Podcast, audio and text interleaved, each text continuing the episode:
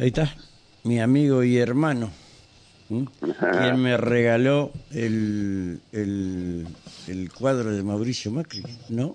No, no es- No, que. Ah, Emilio. Ah, perdón. Pensé que era Manuel Gainza. No, no. Hola, Emilio No, no. José, ¿cómo andás, querido? Porque estábamos con, yo? con- que cambiamos de un lado a otro.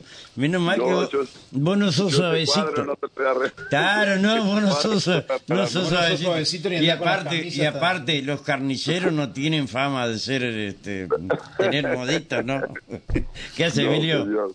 ¿Cómo Che, andás? Saludos eh, eh, eh, explícame a, a- a mí, que no sé, a Néstor que estaba ofuscado, no con vos, Ah. ¿no? vamos a aclarar, esta, esta presentación que han hecho hace un tiempo con que la señora que no sabe hablar, eh, la doctora, eh, ¿cómo es que se llama?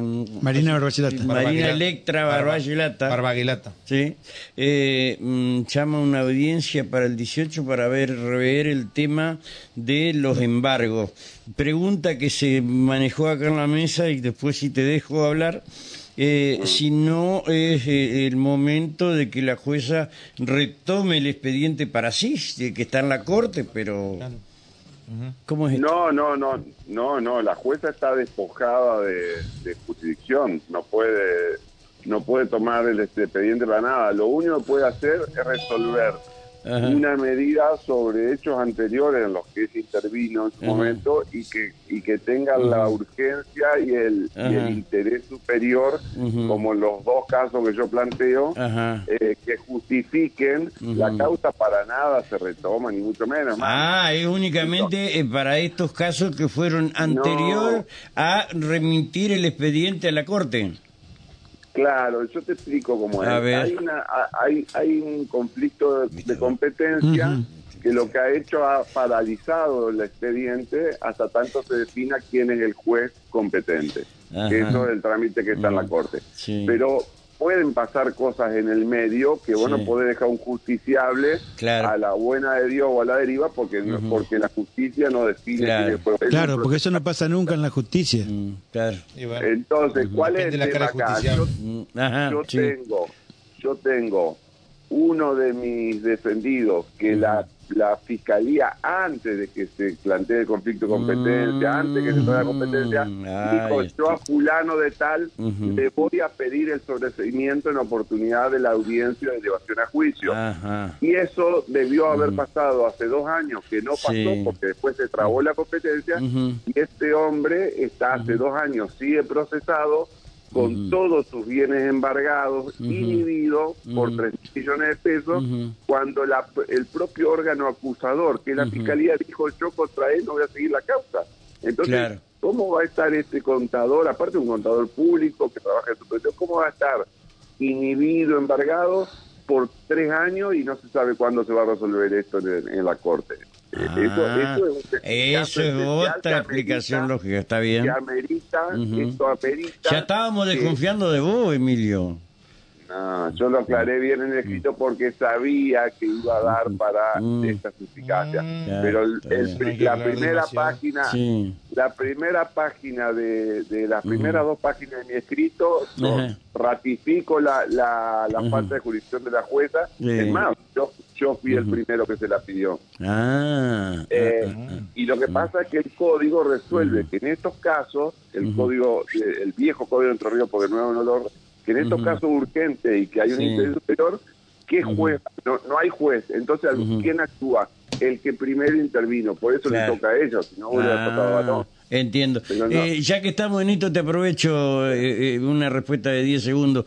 ¿Cuál es la situación de la doctora Cecilia Andrea, y diría un amigo corrupta Goyeneche, este, mm, eh, en, en este, en este expediente que también estaba embargada? Eh, no, a ella en realidad no le embargaron, embargaron un inmueble que era de ella. Ajá. eh, ¿Y el inmueble sigue embargado? Por supuesto. Ah. No, los embargos se levantaron, perdón, los embargos se levantaron. ¿Y No, no, lo que quedó inhibido, quien era su, su socio en ese inmueble, que es el contador Promola. Pero ¿Qué? no, los embargos se levantaron. Mm, está bien. No, teníamos esa duda, como no, no, no, no, no sabemos la fina, No. ¿viste? No, no, no. No, no, no, no. Bien valió No. para aprender un poquito más. Mm. No, por eso, por eso, y quédese Ujú. tranquilo que, que quedó muy claro. eh, de ninguna manera eh, se puede se puede interpretar esto como una contradicción al planteo de incompetencia. Claro, claro, pero claro, pero fue posterior el, el planteo de eh, que hicieron. Por supuesto. Bien, está bien. quedó Eh, pendiente la, la- el sobreseimiento de este hombre ¿qué que hace, hace cuatro años está procesado y la quien lo acusa dice, che, yo contra fulano no voy a seguir. Entonces, ¿cómo va a seguir procesado? Claro, sí, es cierto. Es un olvido involuntario.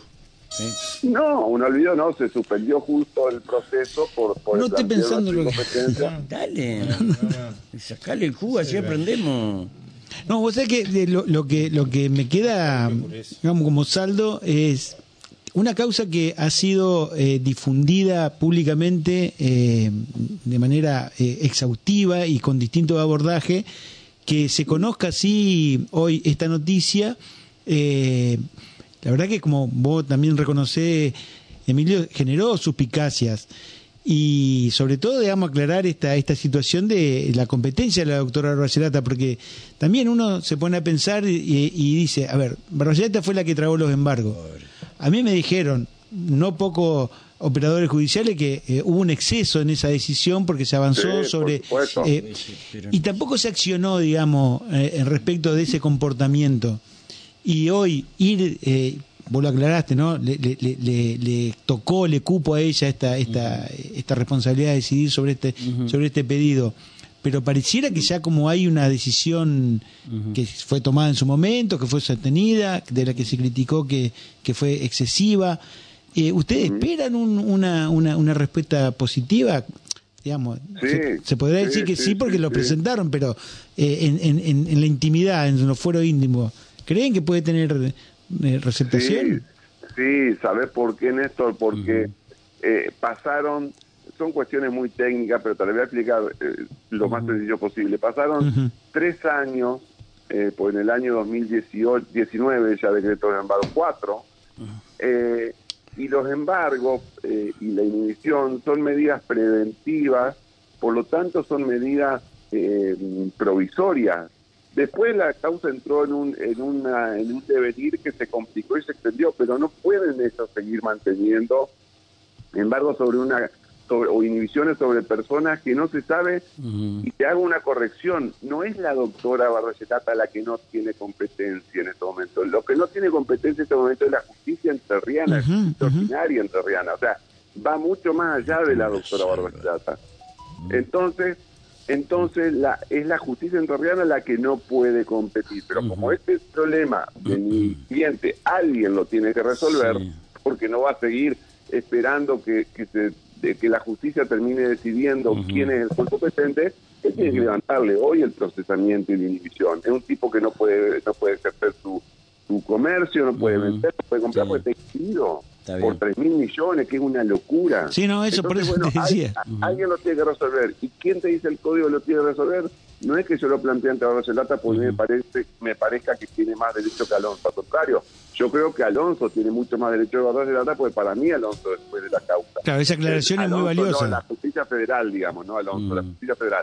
Pero bueno, pero el código dice que lo tengo que plantear ante el primer juez que intervino, por eso lo planteo ante bien. Lata. O sea que, Perfecto. eh, es clarito. Aclarado el tema, Emilio. Eh, Bueno, eh, así que te agradecemos mucho. Sí, sí, Seguimos sí, ahora me. Sí. Pues se plantearon unas dudas acá estos tipos, viste que Me imagino. No, tremendo, tremendo. No, ya te quería Bueno, ir le a prender fuego rostro. Bien Yo vale que la venía de dos aclaración. días de Emilio. silencio. Gracias, Emilio. Mando saludos. Un abrazo, y- querido. Muchas gracias, muchas gracias. Chao. Abrazo grande. Hasta luego.